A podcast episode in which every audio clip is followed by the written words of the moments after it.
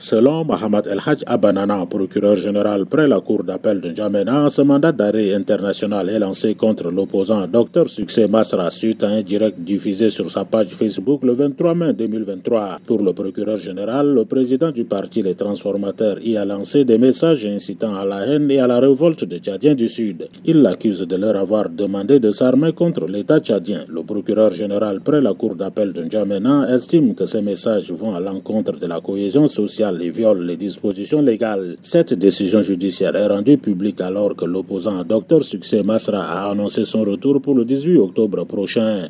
André Kodoumadjingar N'Djamena pour VOA Afrique.